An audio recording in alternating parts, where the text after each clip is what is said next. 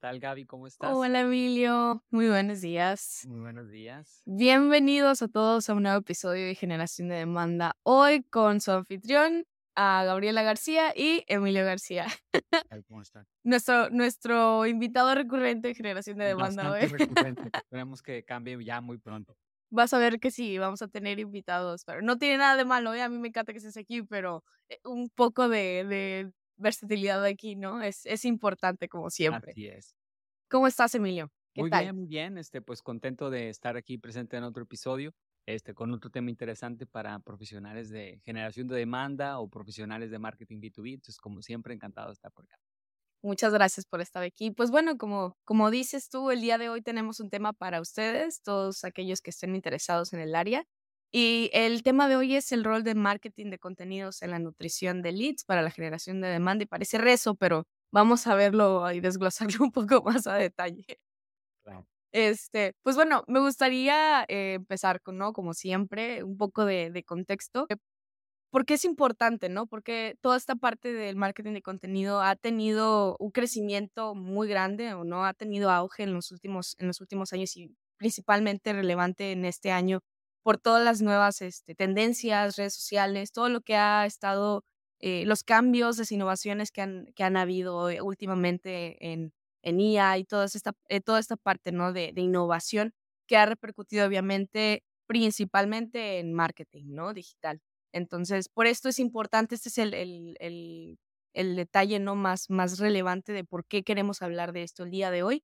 Y obviamente cómo esto impacta ¿no? a, a la manera de, de, nutrir los leads, como le decimos, esto es una palabra muy extraña para, para poderlo definir. Seguimos este... pensando en cuál es la mejor palabra en lugar de una sugerencia que tengan. Una sugerencia que tengan por ahí, ¿verdad? Sería importante, sería muy buena. Eh, para toda la parte de nutrimiento de leads y obviamente, eh, últimamente no, para la generación de, de, demanda a través de esto. Entonces, esto es básicamente el, tema. Obviamente tendríamos que empezar con toda la parte de, de por qué es importante, cómo podemos entender esto a través de la generación de demanda.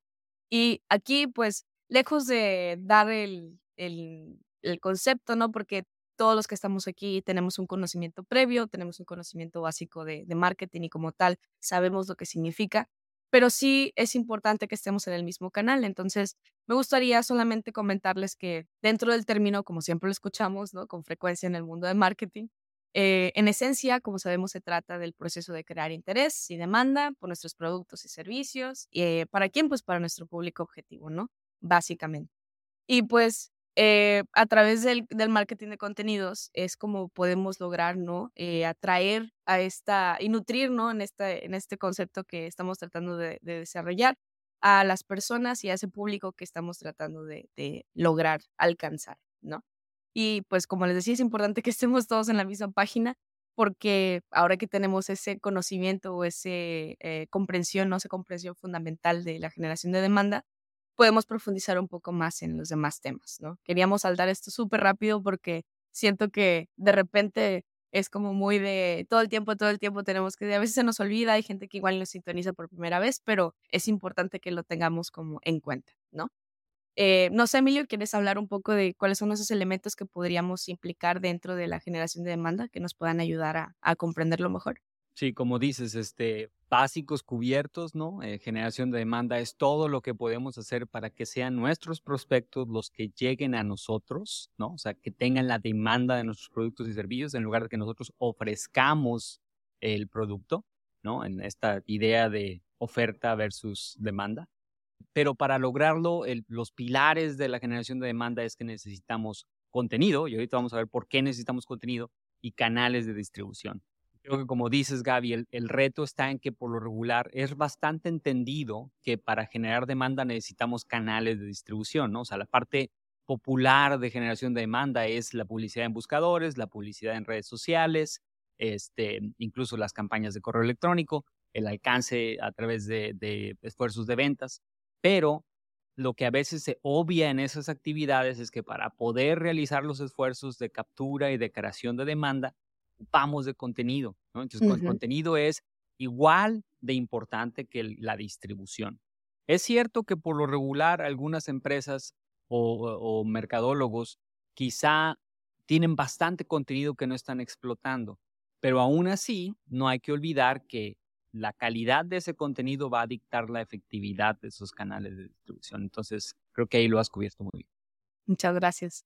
Y pues dentro, como dices tú, de esos elementos, ¿no? Son varios elementos clave que podemos eh, vincular a esta, esta parte de generación de demanda.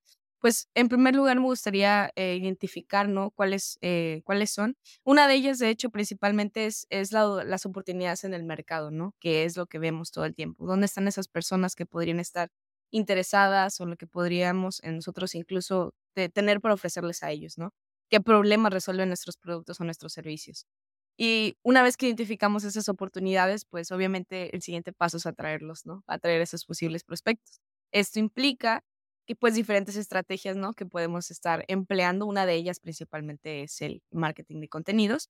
Y pues nuestro objetivo aquí siempre va a ser, puede ir desde diferentes, como tú dices, canales de distribución. Podemos utilizar ese contenido para, no sé, utilizarlo en línea o contenido educativo que podemos proporcionarle a las personas. Y el objetivo siempre es tratar de despertar ese interés en las personas, ¿no? crear un puente entre nuestros productos y las necesidades del público, ¿no? En general. Ahora, ¿por qué es tan importante? Porque aquí el marketing de contenidos juega un papel muy importante. Eh, no solo se limita a lo que nosotros conocemos, que son los blogs, videos o contenido en redes sociales, ¿no? Es una herramienta que es muy versátil y nos puede, como les digo, ayudar a, educar a la audiencia, a atraer a su audiencia. Y cuando creamos ese contenido que es valioso y relevante para las personas, pues a nosotros como empresas o como propietarios de, nos proporciona esa información que es útil, ¿no? Y nos ayuda a establecer incluso nuestra experiencia en la industria, que es algo muy relevante para cuando estamos trabajando el, el branding, ¿no? Es parte de ese proceso también. Y pues ahora me gustaría que pasáramos, Emilio, ya que vimos la, la base, lo que es como tal el marketing de contenido en la, en la nutrición nutrición de leads, que suena muy extraño. ¿Te gustaría empezar a ti con, con cómo podemos eh, definirlo o para qué nos podría ah, llegar a, ser útil en esta parte de generación de demanda? Sí, aquí creo que la parte importante es destacar que, sobre todo para mercadólogos que están trabajando con líderes, y si hay líderes o eh, CEOs o, eh, dueños de empresas que están preguntándose por qué su CMO, su, responsable de marketing les está constantemente insistiendo acerca del contenido. Creo que la estrategia equivocada es empezar diciendo necesitamos un blog o necesitamos un podcast. Este, esa es una estrategia difícil de llevar a líderes de en las empresas para justificar esfuerzos de contenido, porque obviamente estos líderes van a decir, bueno, ¿y quién exactamente está leyendo estas publicaciones y cómo es que eso nos va a generar negocio? La, aproximación apropiada es, queremos generar demanda. ¿Y por qué queremos generar demanda? Porque queremos atraer la atención de, eh, retener y atener la atención de estos prospectos que, para los cuales queremos venderles algo. Y la forma en que el proceso de compra funciona, aquí es donde cambiamos el, ciclo. Como empresas queremos vender, pero en realidad tenemos que verlo desde la perspectiva del prospecto. Y el, el proceso de compra pasa por unas etapas relativamente específicas o definidas. Imaginemos, nos ponemos en, los, en los zapatos del comprador y pensamos, cuando voy a comprar algo, no siempre empiezo con, esta es la empresa que voy a usar y esto es lo que voy a comprar. Hay una cosa que sucede antes incluso de manera inconsciente que es expreso síntomas de un problema. Tengo un problema, a veces estoy consciente de él, a veces no estoy consciente de él, y una vez que estoy consciente del problema, puedo estar consciente del problema, pero no conocer soluciones. Y después empiezo a realizar alguna investigación, encuentro solución, potenciales soluciones, algunas son de mi interés, otras no. Y todavía va a pasar un rato antes de que el dolor de ese problema justifique que tome acción, que empiece a evaluar posibles proveedores o empresas que puedan dar una solución a mi problema. Entonces, la, la pregunta que nos tenemos que hacer es, ¿Qué estamos diciendo como empresa? ¿Cuál es nuestro punto de vista? Desde el momento en el que una persona está expresando los síntomas, cuando está tratando de entender los problemas, cuando está buscando soluciones, independientemente del formato, independientemente de la frecuencia, es estoy allá afuera educando a mis potenciales compradores acerca de los problemas y las soluciones que pudieran tener y acerca de por qué nosotros, nuestra empresa, es mejor o diferente que el resto? Porque si la respuesta a esas preguntas es no, no hemos documentado qué pensamos de cada una de estas etapas del proceso de compra, entonces no vamos a estar en mercado. Y eso es lo que en realidad justifica la creación de contenido. Una primera gran dimensión es ayudar al comprador en su proceso de compra. Y la segunda gran dimensión que solo aplica o que es más importante para empresas B2B que para compras de cualquier otro tipo es que el comprador no es uno solo, son varias personas, varios individuos, y cada uno de ellos tiene en estas mismas tres etapas preguntas completamente diferentes, ¿no?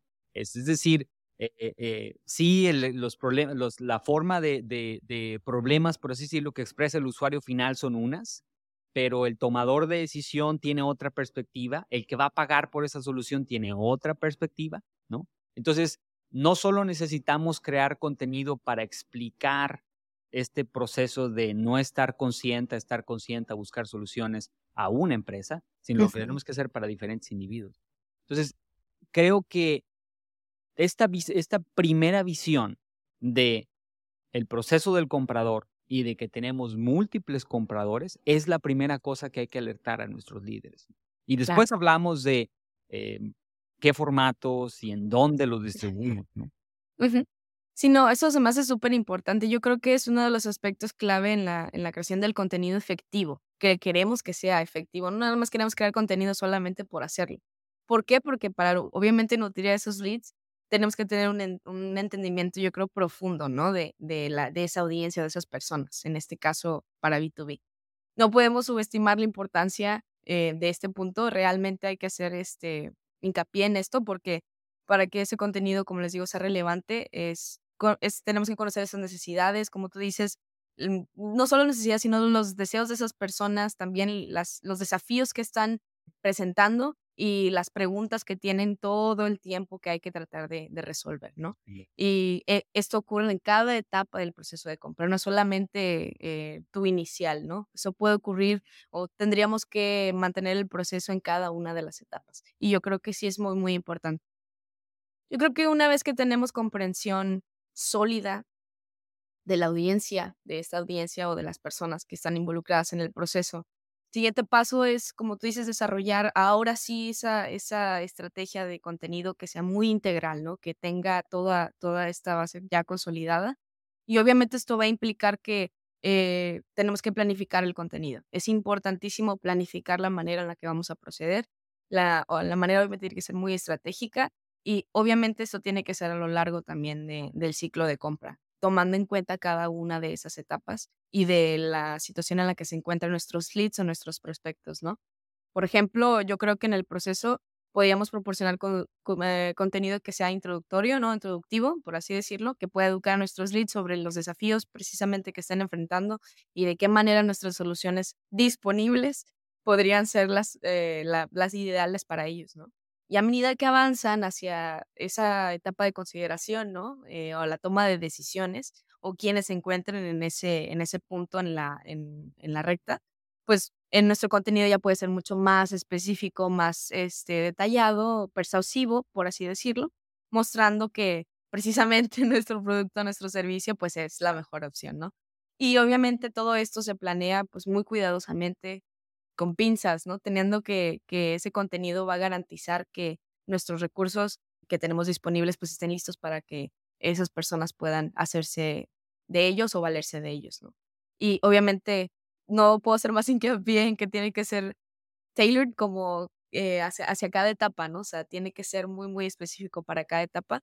¿Por qué? Porque es importante guiarlos. A veces yo creo que se nos olvida que así como nosotros compramos, no todo el tiempo lo hacemos nada más como, ah, pues yo creo que tengo que comprar esto y a ver cómo me va, déjame. No, hacemos una investigación, vemos qué es lo mejor para nosotros, incluso lo vemos en, eh, con, con grandes de la industria, ¿no? Que te están guiando tu camino todo el tiempo con las cosas que haces y no haces en el proceso de compra. Entonces, es importante mantener eso en mente cuando estamos nosotros tratando de hacer este mismo proceso, ¿no?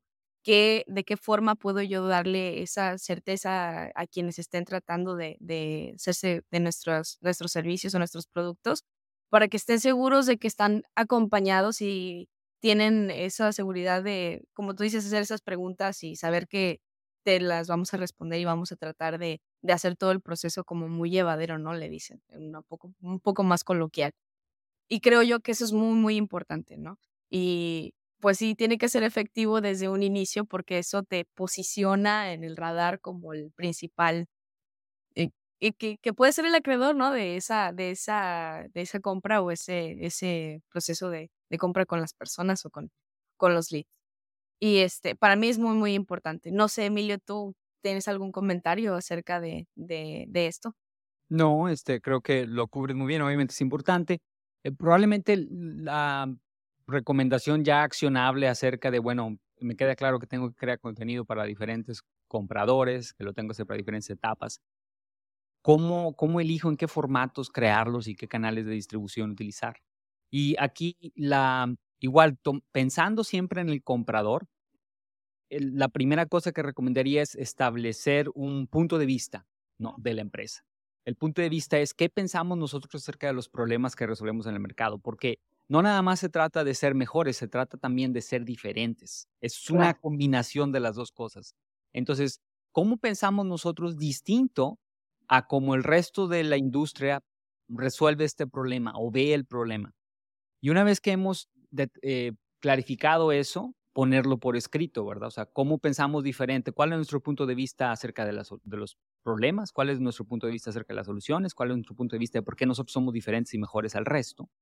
Una vez que hemos, eso por hemos puesto eso por escrito, hay que preguntarnos qué de lo que pensamos hemos puesto ya por escrito, la famosa auditoría de contenido, ¿no? O digo por escrito es más bien documentado, porque puede ser que esté escrito en texto, puede ser que esté en audio, puede ser que sea en video, pero la auditoría sirve para contrastar qué es lo que ya hemos creado contra lo que opinamos en cada una de estas etapas y ver dónde hay oportunidades o gaps de creación de contenido. Entonces, una vez que hemos identificado esos gaps, ahora sí hay que crearlo y ahí es donde entra el, el, elemento del formato y los canales de distribución, que regresa con el comprador, ¿no? Este, es decir, idealmente vamos a producir en los formatos y canales en donde nuestros compradores pasan tiempo y en los formatos en los que consumen típicamente lo que nosotros queremos hacerles llegar. No es, no es 100% así porque las organizaciones tienen ciertas fortalezas, ¿no? Es decir, si la mayoría de tus consumidores eh, consumen a través de audio o a través de video, pero no tienes dentro de la organización expertos en la materia que, se sientan cómodos hablando, enfrente del, este, opinando enfrente del micrófono, estando enfrente de una cámara, va a ser más difícil crear contenido en esos formatos. Probablemente vas a tener que entrevistarlos y luego después transformar esa conversación en algo en forma de texto, ¿no? Y aunque quizá no vaya a ser 100% efectivo o tan efectivo como el video directo, al menos estás haciendo llegar ese punto de vista porque el formato, aunque no es el ideal para tu comprador, es mejor que no haber escrito nada. Este, entonces, sí hay cierto empate entre cómo la organización se siente cómoda creando contenido y cómo los compradores lo consumen, pero al menos es importante que sepamos dónde está esa diferencia o ese. Entonces, esa sería mi recomendación, ¿no? O sea, de alguna manera, otra vez haciendo ese resumen, es documentar mi punto de vista a través de cada una de las etapas del ciclo de compra y para cada uno de los potenciales compradores, auditar lo que ya tengo hecho para ver dónde están las oportunidades. Una vez que he hecho esa auditoría, evaluar cuáles son los formatos y los lugares en donde mis compradores consumen contenido para estas cosas que están investigando y usar las fortalezas de la empresa para tratar de crear ese contenido lo más cercano a lo que mis compradores puedan consumir, ¿no? Y con eso, eh, de, ahí se, de ahí se detona esa distribución de la que, que es la otra pata o pieza de, de demanda, ¿no? Sí, claro. Y es, es muy valioso lo que, lo que mencionas. Para mí sí es muy importante el mencionar también que no debemos de olvidar que las personas consumen el contenido de maneras muy diferentes, ¿verdad? Y que es muy importante tener eso en cuenta a la hora de, crear ese contenido para que no solo sea vacío, no, no solo vacío, sino que, como les digo, es que sea efectivo para, lo, para tu propósito u objetivo, ¿no? Que creo que es el enfoque que debemos de darle todo el tiempo. Y ahora me gustaría pasar, Emilio, a la parte de, bueno, ya sabemos, ¿no? Que, de qué se trata el marketing de contenidos, cómo nos ayuda en la nutrición de leads a lo largo del proceso de, del embudo, ¿no? De compras. Y pues ahora sí, la parte importante o la que a todos nos interesa siempre es cómo podemos medir, ¿no? Y optimizar esta parte o todo este proceso en, de marketing de contenidos en, en la nutrición de leads. Y todos tenemos, yo creo que, consideraciones diferentes sobre las métricas que tendríamos que estar enfocándonos en un principio o en todo overall todo el tiempo, ¿no? ¿Cuáles son las más vitales o las fundamentales para evaluar que esas e, estrategias que estamos empleando sean efectivas o que tengan un, fin correcto, ¿no? Y para la nutrición de leads o el marketing de contenidos y la nutrición de leads, pues existen diferentes, ¿no? Claves también que podemos tener o tomar en cuenta. Para mí una de las importantes siempre es la tasa de conversión, ¿no? Todo el mundo la, la puede considerar porque nos muestra eh, cuáles son estos leads que han interactuado, ¿no? Con nuestro contenido, que finalmente se convierten, si todo el proceso ocurre de manera correcta, pues obviamente en clientes, ¿no? Es un indicador directo de cuán efectiva, pues puede ser tu estrategia y pues llevar a esas personas a través del embudo de ventas. Para mí es una de las importantes. Otra podría ser la, la de la retención, ¿no? Que es una métrica muy, muy importante también, porque sabemos cuál es el, el costo, ¿no? De, al final de mejor tener eh, retención que tener que conseguir nuevos clientes, ¿no? Siempre es más rentable la adquisición de, que la adquisición de nuevos clientes. Este, no sé, Emilio, ¿tú tienes alguna que consideres importante o que quieras profundizar? Sí, este, igual aquí tratando de ayudar a todos a, no caer en ciertos errores. El, más importante es que contenido, el contenido sobre todo es un medio para un fin, no es el fin. Y ni siquiera la medición de los canales de distribución se hace aislada, pero la de contenido es la que menos aislada debemos de hacer, porque el contenido por sí solo no va a crear negocio. Lo que va a crear negocio es el, el hecho de distribuirlo. Entonces, la medición de la efectividad del contenido siempre va de la mano de la efectividad del medio de distribución. Y la mejor manera que yo he encontrado de que podamos medir eso de manera satisfactoria es quebrar el proceso de medición en tres pasos, o en tres partes más bien, más que tres pasos. Necesitamos tener visibilidad y un objetivo del proceso de creación tal cual. le llamamos la actividad. Y bueno, si recuerdas, Gaby, esto lo vemos internamente también, ¿no? O sea, para cada una de las cosas que hacemos queremos, queremos medir la actividad.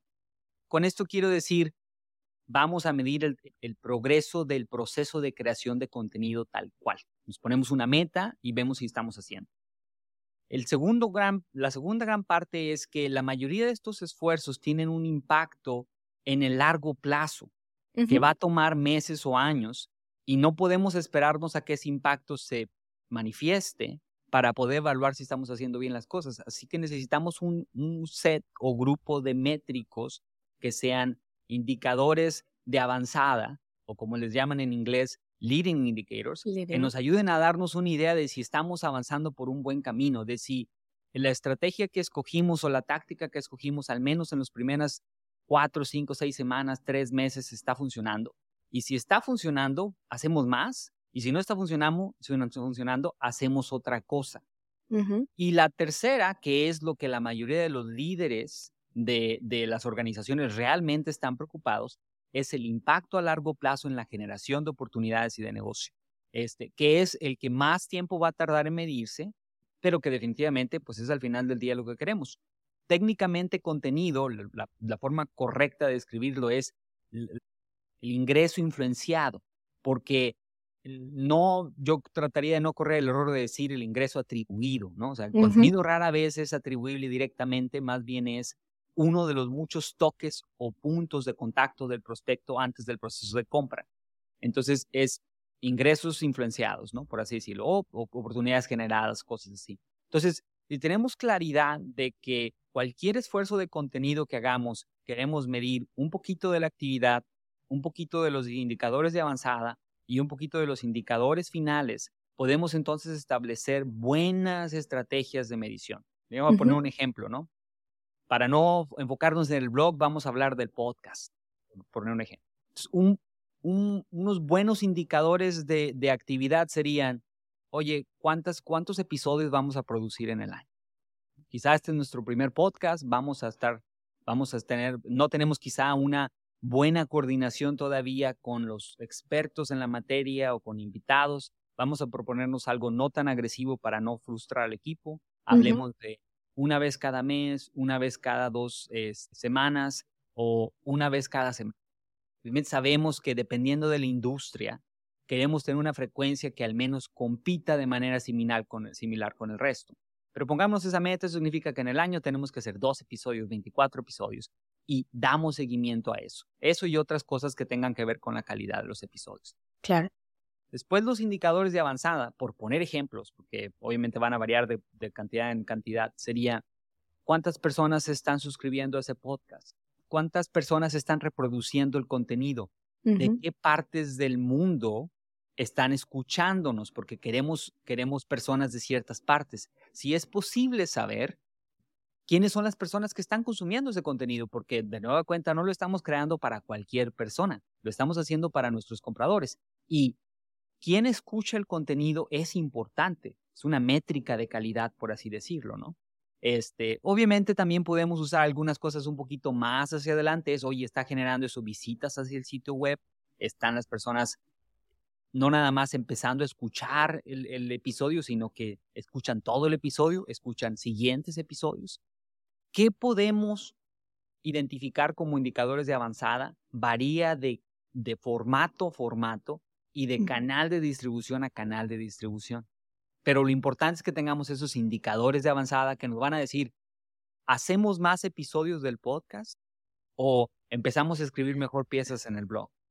Esa es la respuesta que queremos en esos indicadores. No es una meta en particular, es una especie de decisión que nos permita decidir si seguimos más rápido o si nos detenemos y probamos otra cosa. Y finalmente, desde luego, ahora sí, ¿verdad? Vamos a hablar de, oye, ¿cuántos, cuántos prospectos estamos generando en el sitio web gracias a esto? ¿Cuántos de esos prospectos están volviendo oportunidades de negocio?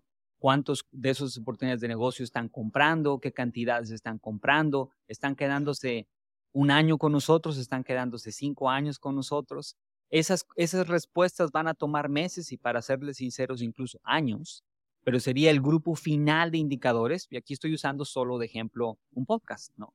Aplica muy parecido para creación de contenido en forma de una pieza de blog, aplica para una serie de videos, ¿no? Pero en todos estos escenarios, eh, mi gran, gran recomendación es desde el principio identificar ah, métricas de, eh, actividad indicadores de avanzada e indicadores de impacto o, en el, este. negocio, que finalmente es algo importante.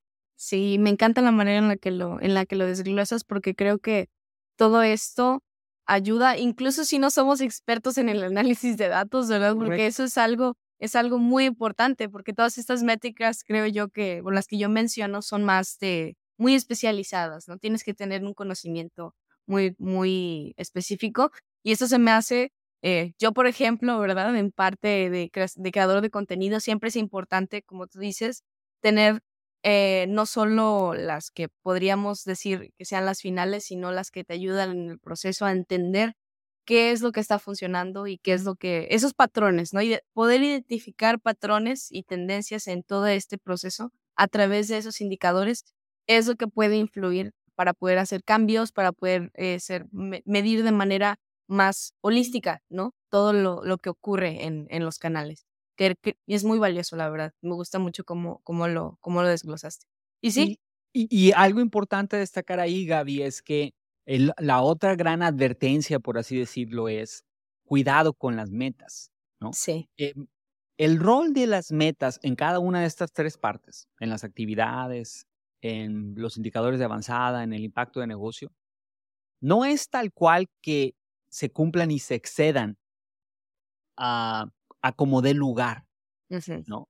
Es más bien la forma en que el liderazgo de la organización transmite a quienes ejecutan la estrategia lo que se desea lograr, ¿verdad? Es decir, deseamos lograr esta cantidad de episodios, deseamos lograr, deseamos ver cierto engagement o reacción en la gente acerca de esto, deseamos tener cierto impacto de negocio, pero honestamente si eso es posible, no se puede saber por adelantado hasta que se ejecuta. Y la razón por la que insisto en que el objetivo tal cual no es que se dé como dé lugar, es que en el momento en el que ponemos esos objetivos como que se den a que se dé lugar, las personas van a encontrar mecanismos para lograrlos. Yo menciono siempre esto de que si a uno de nuestros clientes lo premian por la cantidad de visitas que reciben en el sitio web, hay maneras de lograr que ese número se dé. Podemos llevar visitas muy económicas de redes como Display de alguna parte del mundo en donde el costo por visita es muy barato. Pero eso no tiene, no significa nada, ¿no? O sea, si lo que queremos lograr son 5 mil visitas y traigo 5 mil visitas, pero no se genera ninguna oportunidad de negocio, ese no era el objetivo, ¿no? O incluso quien piensa que, bueno, ¿y qué tal, por ejemplo, reuniones eh, de demos de nuestro producto? Bueno, es posible también si, si no, tratamos de hacer que eso se dé como de lugar, podemos ofrecer una tarjeta de regalo de 100 dólares o mil pesos de Amazon para que las personas escuchen la conversación, aunque no compren nada. Entonces, cualquiera de estas actividades se puede em, transformar en, un, em, en una métrica que por sí sola no tiene ningún impacto. Es importante recordar que la meta es una forma en que el liderazgo transmite a la organización lo que se desea lograr, pero que su objetivo es poder usarla después para evaluar si estamos en la dirección correcta, si nuestros impuestos eran los adecuados, para darle oportunidad a quienes ejecutan estas actividades de decir cosas como necesitamos hacer más bot o menos, o ya no vamos a hacer esta pieza de bloque, ahora vamos a hacer esto otro esfuerzo. Descubrimos algo que está por encima de la meta, vamos a ver cómo sucedió.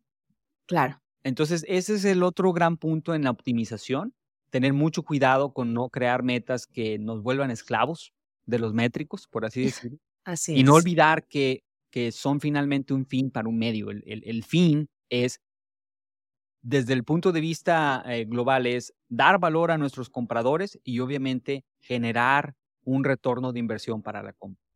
Así es. Y pues bueno, muchas gracias por haberlo, haberlo desglosado correctamente para mí.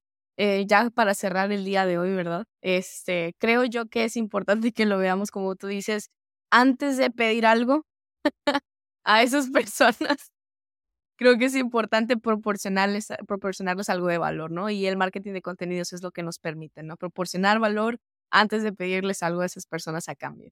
Nos permite educar, inspirar y transmitirle a, los leads, ¿no? Guiarlos también en todo ese proceso, ese viaje de compra. Este, y pues bueno, como hemos visto, es parte esencial del proceso de generación de demanda y esto es lo que finalmente con esos eh, leading indicators y los, los indicadores, ¿no? Este, al final nos ayudan a, a, entender mejor cómo funciona y lograr el crecimiento, ¿no? Que podemos estar buscando en, desde un principio.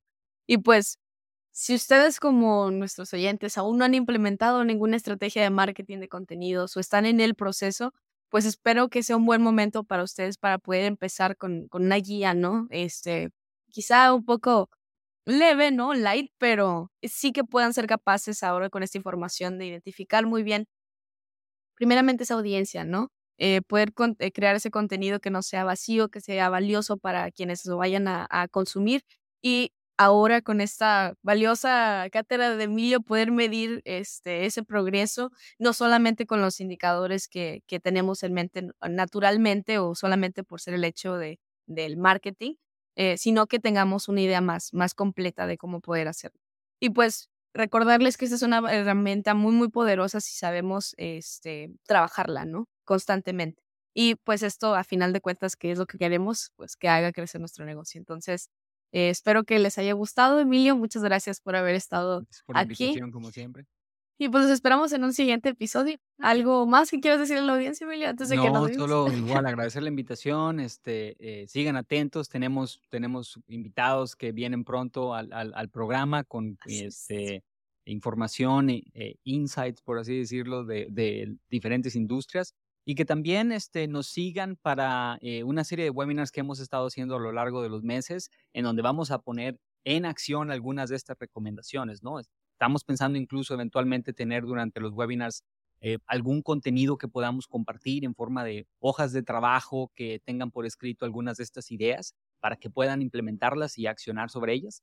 Este, entonces, pues los invitamos a seguir consumiendo el contenido y, y que nos hagan llegar las cosas que probablemente eh, no hemos identificado que son problemas para ustedes, déjenos saber y vamos a estar atentos a crear algo para, para responder esas preguntas. Magnífico. Pues bueno, eh, hasta un nuevo episodio y espero que tengan un muy, muy buen día. Hasta luego, Emilio. Saludos, Gaby. Bye. Bye.